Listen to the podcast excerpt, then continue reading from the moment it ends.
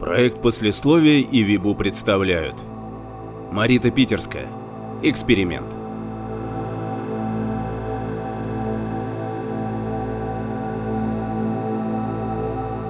Вот и сбывается все, что пророчится. Уходит поезд в небеса, счастливый путь. Ах, как нам хочется, как всем нам хочется не умереть, а именно уснуть. Владимир Высоцкий. Баллада об уходе в рай. Элиас увидел свет. Бледный, как цветок лотоса на воде, он раскрывался перед глазами его, подрагивал белесыми лепестками лучей, колючий и бархатно-нежный одновременно. Элис засмеялся, радостный как ребенок, бегущий за радужно-пестрым мечом по цветущему лугу, и распахнул глаза навстречу ослепительно белому, и белое было вокруг, теплое, точно утреннее парное молоко, и Элис тонул в нем, нырял в бездонную глубину, бесконечно задерживая дыхание, и белое звенело в ушах, пело тонко, натянутой струной. Оборвавшийся с поразительно острым звоном, и Элиаса вынесла из безмятежно белых глубин, как рыбку, пойманную на стальной крючок, и кинула озимь. Вскрикнув от боли, Элиас закашлялся, глотая высохшим ртом непривычно колкий, давящий легкий воздух, и тотчас же холодная жало шприца воткнулась под кожу его, вливая в вены остатки белого, успокоительно легкий, потерянный рай. Веки Элиаса дрогнули и приподнялись. Элиас лежал на кровати, смотрел в потолок, странно прозрачный, будто каток, застывший морозной зимой, Гладко залитый водою, каток с переливчатыми подсветами лампочек где-то в глубине льда. «Где я? Что со мной случилось?» «Вы в клинике. Все хорошо, отдыхайте. Как только вы полностью придете в себя, с вами обязательно побеседуют». Она была в обжигающе белом, откликнувшаяся ему медсестра. От снежного холмика остроугольной шапочки на макушке до тонкой занавеси халата скрывающего ее незябнущие коленки. Элиус улыбнулся. Все и вправду было хорошо. Тот долбанный грузовик, размазавший его по асфальту, черный, огромный как гора, вылетевший из-за угла грузовик. Он швырнул Элиаса на бордюр тротуара, словно слон, навалился ногой на грудь, и ребра Элиаса затрещали и сломались, и череп его треснул, расколовшуюся цветочную вазу еще раньше и последнее, что Элиас помнил – кровь. Густой, мазутной лужей, растекающейся по асфальту, и кислый привкус ее, смешивающийся с костяным вкусом разбитых зубов. А потом пришел белый. Элиас осторожно ощупал под простыней руки и ноги. Все было на месте. Неповрежденное, не отзывающееся душной волной боли при каждом движении. Элиас покрутил головой, коснулся пальцами затылка, ожидая найти повязки и гипс, Ничего. Он был цел, как вновь собранная игрушка, как блюдце из тончайшего фарфора, едва сошедшее с заводского конвейера, ни трещинки, ни пылинки. Элис вскочил на кровати, отбросив простынь. «Что со мной происходит? Принесите мне зеркало!» Прозрачно-льдистое, залитое лампочной подсветкой, пространство над головой его сгустилось. Острым, металлическим блеском хлестнуло по краям. Над запрокинутым в крике лицом Элиаса висело зеркало, а в зеркале отражался он сам. Светловолосый, коротко стриженный, в белой больничной пижаме. Юноша лет 18, каким Элиас помнил себя по студенческим фотографиям 20-летней давности. Белый вновь ударил в виски с неумолимостью нокаутирующего боксера, и Элиас схлипнул и опустился на кровать, закрыв лицо руками. «Что вы со мной сделали?» Где я нахожусь? А вот это уже нехорошо, молодой человек. Плакать как глупый ребенок. Ну-ну. Профессор Альштейн, позвольте представиться. Элис не сразу заметил его. Грузного, приземистого господина в костюме цвета мокрый асфальт, затаившегося на стуле у изголовья кровати, дожидаясь его пробуждения. Белый медленно отступал, откатывал холодно-приливной волной с хрустким привкусом соли, и Элиас вытер слезы, и, свесив ноги, сел на кровати. Элис Берг, старший научный сотрудник Института экспериментальной генетики. Где вы сейчас, собственно, и находитесь? Впрочем, я понимаю вас. Узнать родные стены вам было крайне непросто. За последние две сотни лет наш институт был кардинальным образом переоборудован и неоднократно перестроен. Ну-ну, не нервничайте так, коллега, возьмите же наконец себя в руки. Отблесками гаснущего сияния Белый плыл в профессорских очках, сжимался в единую точку в блестких стеклышках линз, бил в лицо Элиаса, острым, как наточенный скальпель, холодно-стальным лезвием луча. И Элиас смотрел прямо, стараясь не щуриться, накрепко впечатывая в память обжигающие вспышки слов. Можно сказать, первый удачный эксперимент. Элиас, Элиас, опять вы меня не слушаете. Голос профессора, сердитая грозовая тучка, пророкотал где-то над головой, и Элиас вздрогнул и выпрямился над клумбой, сжимая в пальцах сорванный цветок. Львиный зев нежно-лилового окраса беззвучно умирал в руках Элиаса, истекая зеленую кровью, от смерти его веяло дождевой прохладой, разорванный, измочаленный стебель льнул к коже, содрогаясь в последних конвульсиях. Элиас растерянно положил цветок на асфальт. «Скажите, вы когда-нибудь занимались выращиванием растений?» «Не увлекался». «А, собственно, жаль. Вам было бы проще понять сам принцип. Ветка, отломанная от дерева, дающая корни в воде, проросший листок фиалки, высаженный в горшок на подоконнике. Это не клонирование, нет. Создание клонов – абсолютно тупиковый путь. Мы отказались от него не так давно, осознав всю его бесперспективность. Плантирование – вот то, что сделает нас практически бессмертными. Как вам ваше новое тело, Элис? Не жмет? Не болит? Элис прижал руку к груди, к древесному стеблю из мяса и костей, под тонкой корою кожи, вслушиваясь в алые токи крови, неспешно текущие внутри. Выращенный заново из рваного куска плоти, извлеченного из-под колес грузовика и подвергшегося криогенной заморозке. Homo planticus, человек бессмертный. Сколько времени занял эксперимент? Вам интересен срок вашего пребывания в холодильнике в качестве биоматериала? Или, собственно, то, за какое время нам удалось вырастить из вашей... Эм, руки? Да, кажется, это была рука. Полноценно у вас. Ну-ну, не хмурьтесь, коллега. Вы же предполагали нечто подобное, когда подписывали согласие на посмертные опыты с вашей бренной тушкой.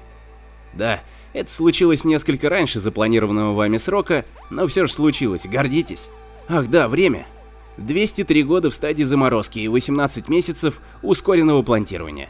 И вот вы снова с нами в строю.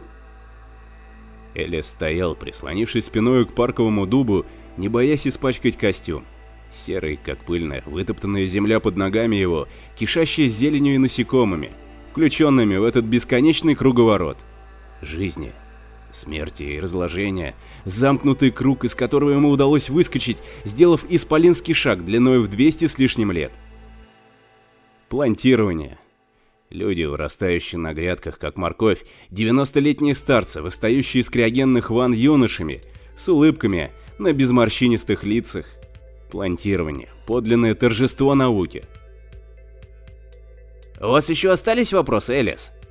По птичьи склонив голову на бок, Альштейн смотрел на него, и безмятежно синее небо над его головой вспыхивало облачками белого, подсвеченными золотой короной солнца. «Может, пройдемте в лабораторию, чтобы вы имели возможность увидеть собственными глазами?»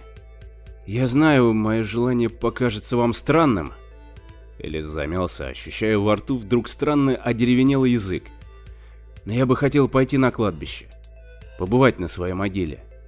Меня же должны были предать земле, ну, ту часть меня, что не участвовал в эксперименте. Лицо профессора ощутимо вздрогнуло, так, словно слова Элиаса остроточенным лезвием ударили в корень его рассуждений, сделав глубокую надсечку. В стеклянных, выпуклых линзах его очков метнулся облачно-белый, и тотчас же развеялся в солнечно-золотом, безмятежно искристом, рассеянном в полуденном воздухе парка. «Кладбище? Хм, довольно экстравагантное желание, вы не находите? Ваши останки, коллега, они... Впрочем, это долгий разговор, я думаю, мы побеседуем об этом после лаборатории. Пройдемте.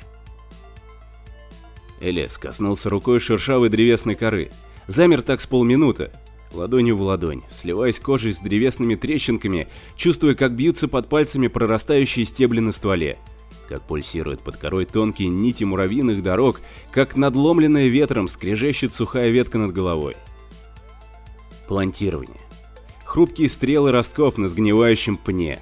Память дерева в свежераскрывшихся листьях. Память. Память. Определенно ему что-то не договаривают, впрочем, у него еще будет время узнать. Качнув на прощание шуршащей зеленой шевелюрой, дуб сбросил к его ногам деревянный звонкий округлый зародыш желудь. Элиас улыбнулся и, зачем-то оглянувшись по сторонам, сунул желудь в карман пиджака. Профессор ждал его в конце аллеи. Выведенный серым силуэт посреди ослепительно-синего и буйно-зеленого. И Элиас пошел вслед ему, и желудь в кармане его царапал сквозь тонкую ткань, побуждая вспомнить. Некий важный вопрос, который непременно должен быть задан. И снова он тонул. Погружался на самое дно, падал в ослепительно белое. Царство льдисто-прозрачного пластика и холодом тянущихся кафельных плит на полу. В наглухо закрытых емкостях гробах что-то шипело, парило, бесчисленные змеи трубочек несли кислород и влагу, растущим внутри созданием, странным, комкообразным существам цвета освежеванного мяса, зародышем плант-лаборатории профессора Альштейна.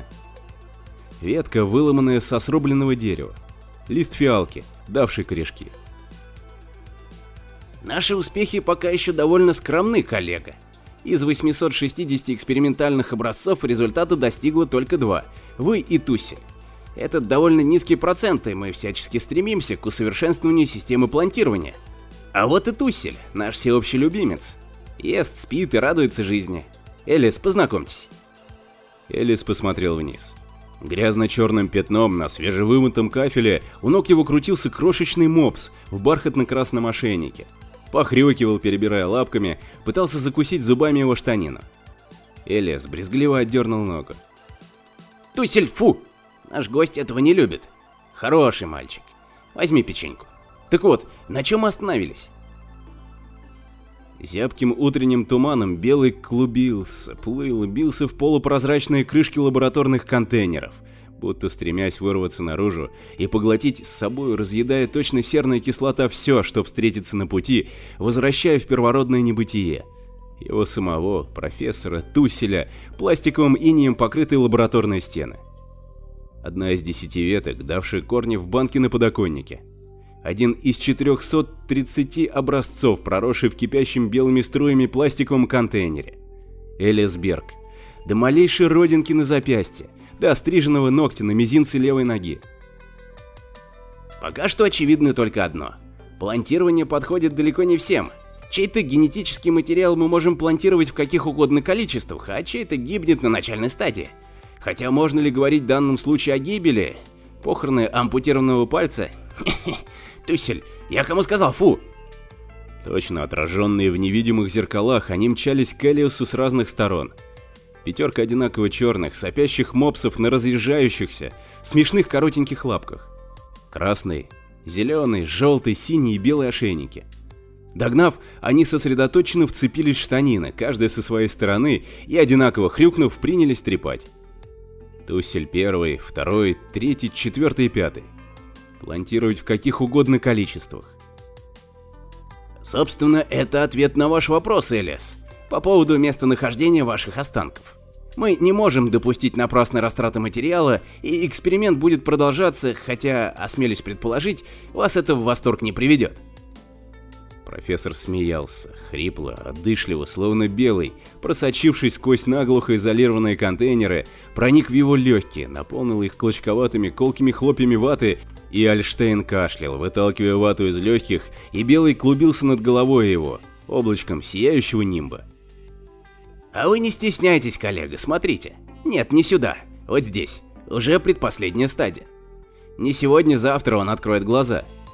Элиас склонился над контейнером, и тотчас же мутновато-грязная белесая дымка внутри развеялась, разлетелась клочками тумана по дальним углам. И Элиас увидел. Свое лицо, точно в зеркале, плотно сжатые веки, ноздри, сужающиеся и расширяющиеся в такт его дыханию. И белый, притаившийся за спиной его, вдруг обрушился на его черепную коробку. Снежным, леденящим сугробом, выбивая способность дышать и падая в бесконечную яму. Элис вдруг подумал, а тот, кто проснется, будет ли он помнить его? Будет ли у них одна общая память или... И Белый накрыл его с головой. Элиас увидел свет, бледный, как цветок лотоса на воде. Он раскрывался перед глазами его, подрагивая белесыми лепестками лучей, колючий и бархатно-нежный одновременно. Элис засмеялся, радостный как ребенок, бегущий за радужно пестрым мечом по цветущему лугу, и распахнул глаза навстречу ослепительно белому, и белое было вокруг.